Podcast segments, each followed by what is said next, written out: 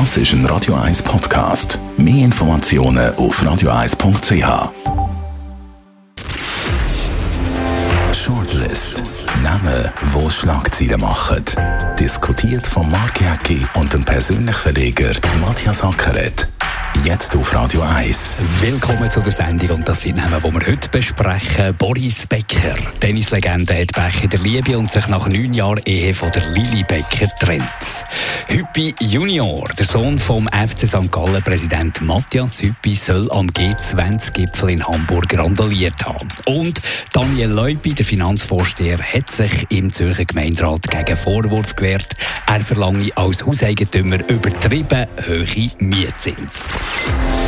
Darf man wissen, wie viel Miete das du zahlst, Matthias Sackert? Ja, ich zahle relativ, äh, glaube zweieinhalbtausend dort. Also auch schon einen relativ hohen Betrag. Ja, für Zürich, in der Stadt Zürich. Ich wohne in der Stadt Zürich. Äh, nein, es ist glaube sogar drunter. Ich habe sehr einen grosszügigen Vermieter, muss ich sagen. Ich habe eine tolle Wohnung und äh, ich bin eigentlich happy mit dem.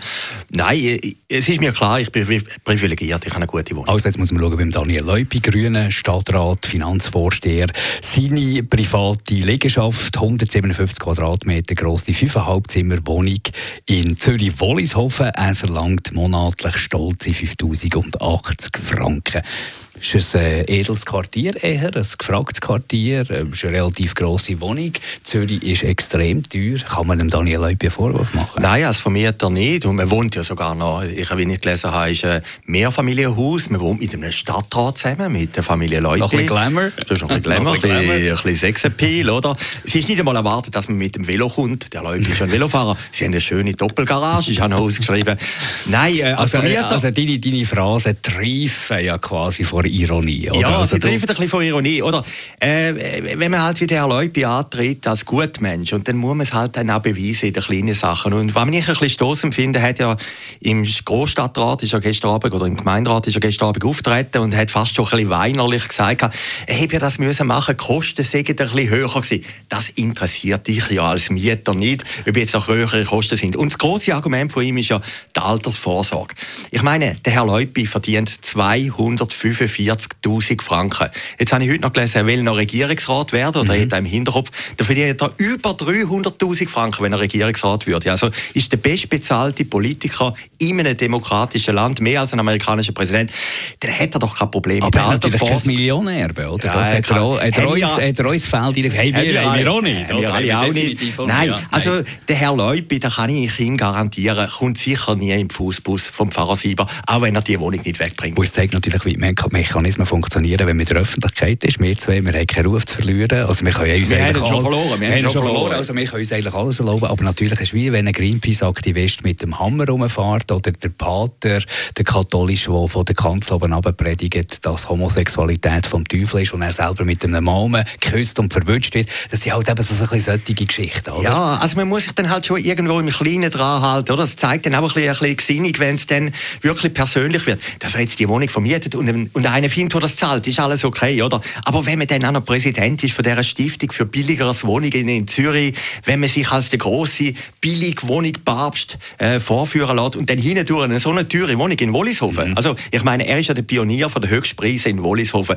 Das ist ein Zürichbergpreis oder ist ein Seefeldpreis, aber nicht ein Preis für Wollishofen. Aber wir mögen ihm, wir sind ja großzügige Menschen, wir mögen ihm gönnen, dass er am Internet... Aber er sagt mit dem anderen etwas zu wenn er sich für günstigen Wohnraum einsetzt, äh, heisst das ja nicht zwingend, äh, muss, muss, äh, alles muss günstig sein, oder? Nein, das muss nicht. Er sagt ja niemandem, der wo, irgendein Haus besitzt und eine Miete verlangt, sagt er ja niemandem, du musst jetzt aber mit der Miete. Nein, das muss er nicht, aber es zeigt ein bisschen die Einstellung. Oder wenn er gestern sagt, er wehre sich gegen den Begriff Doppelmoral. Natürlich ist das doppelmoralisch. Natürlich ist das irgendwo inkonsequent.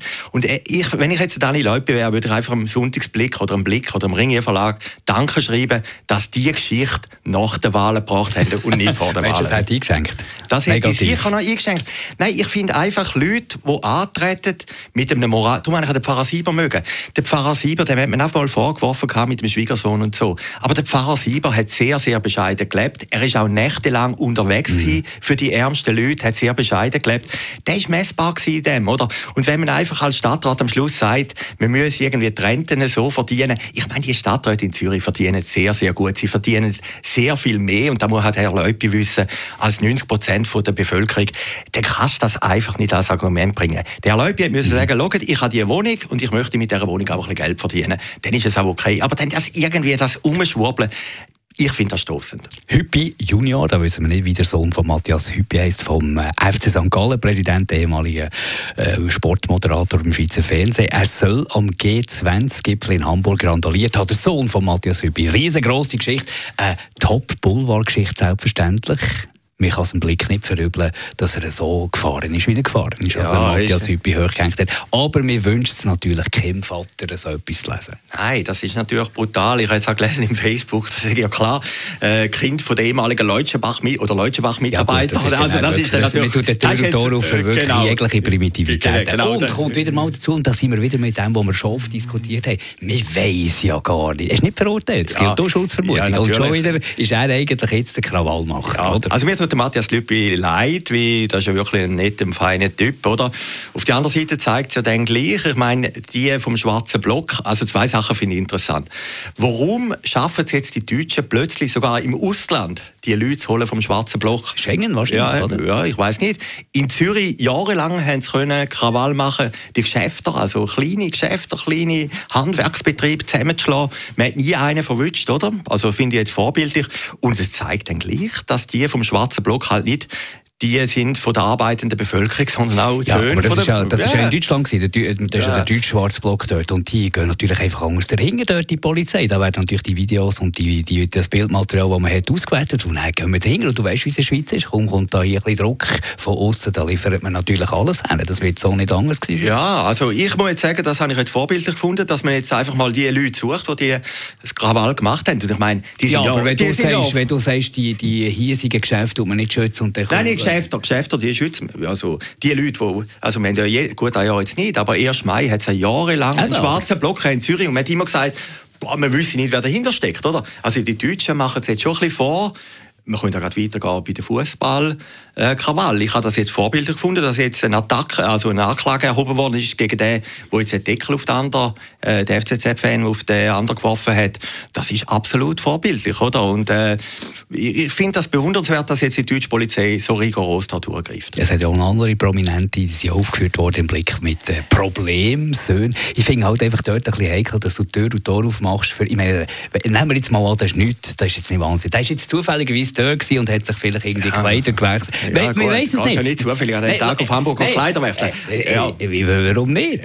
Ja, vielleicht, ja gut. Nein, aber Hamburg wir wissen es nicht, weißt du, was ich meine? Wir wissen es nicht. Wir wissen es nicht. Nein, wir wissen es nicht. Also, im Tagesanzeiger hat es einen interessanten Artikel gehabt, oder? Der Tagesanzeiger hat ja den Namen vom Sohn von Matthias Hüppi, wir kennen den Vornamen auch nicht, nicht erwähnt. Ein Tagblatt das ist äh, die grosse Zeitung von St. Gallen, hat ihn auch nicht erwähnt, mhm. obwohl natürlich jeder weiss, im, im ja, digitalen Zeitalter weiß, wer das ist. Oder? Gleichzeitig hat die, die Gleichta Media gesagt, ja, beim Sohn von Ueli Maurer ist völlig richtig, dass man an den Prozess geht.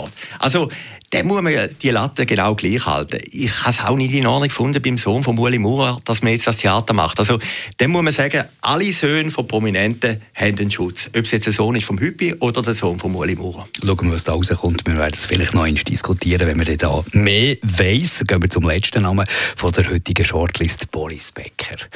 Ich weiß gar nicht, ich glaube, in diesen über 60 Sendungen ist er auch schon mal vorgekommen. Ich bin, nicht mehr ganz sicher, aber jetzt eine Trennung. 13 Jahre war er zusammen mit der Lili Becker. Neun Jahre davon geheiratet. Es hat sogar nach der Hochzeitsschlagzeile gegeben, nicht weil sie es nicht gut hätten zusammen, aber weil dort offenbar der Pfarrer äh, nicht zahlt ist worden. Also Boris Becker ist unglaublich von 1000 Fettnäpfchen trifft er 99 garantiert. Ja, mit 17 hat er Wimbledon gewonnen. Wir haben schon mal diskutiert. Genau, eben, wir haben schon diskutiert. Genau, und der Franz Josef Wagner, der große Kolumnist von der Bildzeitung, der, der jeden Tag eine Kolumne schreibt, seit etwa 20 Jahren, hat geschrieben, äh, Boris Becker sei einer, der immer mehr Stegen abgeht. Und, genau. Äh, ja. und jetzt hat er, glaube ich, schon wieder geschrieben. Und die Ex-Frau jetzt, oder die, die Ex-Partner von, von Boris Becker, die Lili Becker, hat sogar auf Twitter näher, äh, zurückgeschrieben, dass das jenseits ist, wie immer noch der Vater von, von ihrem Sohn und so. Also, ist schon brutal, oder? Da gehen jeden Tag irgendwelche Ehen zu Bruch, aber beim Boris Becker wird eine ganze Seite, heute ganze Seite im Blick. Äh, das ganze Scheitern, all die Beziehungen und Zusammenhänge, sie werden auch schön ausbreitet. Ja, aber Boris Becker, das gehört vielleicht ein bisschen zu seinem Charakter. Äh, es ist eine Neverending Story, oder? Es ist die ewige Soap und jetzt ist halt die Ehe auseinander und dann kommt die nächste Frau. Also es ist halt ein Teil von dieser Boris Becker Story. Ich habe mir mal überlegt, in Deutschland ist ja wahnsinnig schwierig, dass du bis zu deinem Tod ein Mythos bleibst. Eigentlich der Franz Beckenbauer ist eigentlich lange der Favorit gewesen, aber auch irgendwie plötzlich ist der abgestürzt, oder? Und von dem her hat jetzt der Becker ein bisschen gescheiter gemacht, hat nach Wimbledon gesagt, ich bin ein Mensch wie jeder andere, vielleicht noch ein bisschen schlimmer. äh, und ich lebe das jetzt einfach voll durch. Er ist extrem früh zur Legende geworden, ist natürlich auch nicht ganz einfach, das zu verkraften. Ich meine, das ist Weltraum, da redet man von Weltraum und nicht jetzt so ein gutes Netzwerk wie ein, wie ein Roger Federer. Es gibt auf ja, der ARD Roger, jetzt mal Roger Federer ist ja immer noch im aktiven Leben, oder? Ich meine, er Ja, muss ja dann auch noch das Leben nachher gestalten, oder? Ja, absolut. Aber äh, der Roger Federer ist gut unterwegs, natürlich auch, weil er ein solides Umfeld hat und das Ganze ganz professionell angeht. Der Boris Becker ist ja, gibt einen sensationellen Doc-Film, der von RD, glaube ich, produziert wurde, der jetzt auf Netflix zu sehen ist. Äh, der Tennisspieler, der ihn begleitet, da sieht man mal auch körperlich, was das Leben mit ihm hat gemacht. Der Sport, der Spitzensportlerleben. Kann fast nicht mehr laufen, der Boris Becker. Ist immer noch hoch angesehen in den Tenniskreisen, aber äh, hat natürlich auch zu seiner Heimat, zu Deutschland, ein völlig gestörtes Verhältnis. natürlich auch völlig. wegen solchen Schlagzeilen. Klar, und völlig überschuldet. Er ist jetzt, glaube ich, in Afrika irgendwie noch äh, Sonderdiplomat oder Sonderbotschafter. Ich lese im Moment die Biografie von Muhammad Ali. Die ist neu rausgekommen. Allen setzt es empfehlen. Ich meine, auch der Ali, der eigentlich als der Übersportler gilt, hat natürlich in seinem Leben Up and Downs gehabt. Und ich glaube, Trotzdem, alle die Skandale, Affären, Pleite, Gerüchte und so, die schaden schlussendlich der Marke Boris Becker nicht. Das war die Shortlist von heute. Wir hören uns wieder in einer Woche. Shortlist mit dem Mark Jäcki und dem Matthias Ackeret. Zum Nachlesen und Abonnieren als Podcast auf radioeis.ch.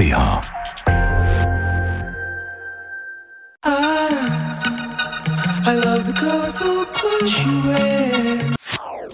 Das ist ein Radio 1 Podcast. Mehr Informationen auf radioeis.ch.